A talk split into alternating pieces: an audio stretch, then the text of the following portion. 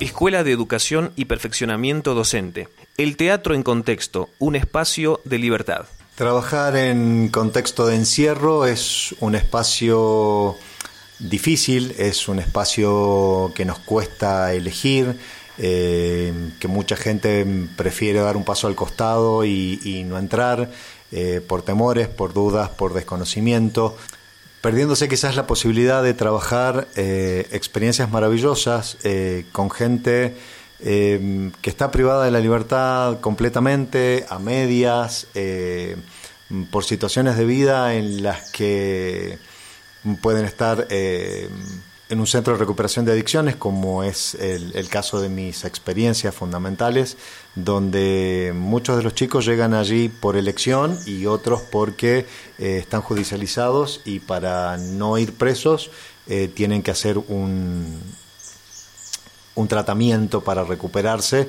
para eh, volver a estar reintegrados de alguna manera a la sociedad.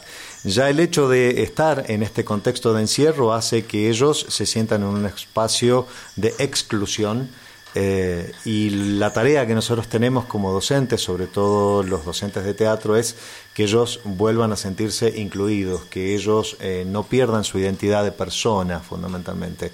Y creo que eso es lo importante, eh, volver a trabajar con ellos para que ellos puedan recuperar esta calidad de persona.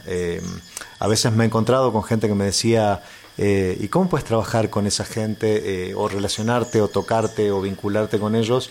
Eh, creo que un poco por ahí se olvidan esto, ¿no? que siguen siendo personas más allá de la situación por la que están atravesando.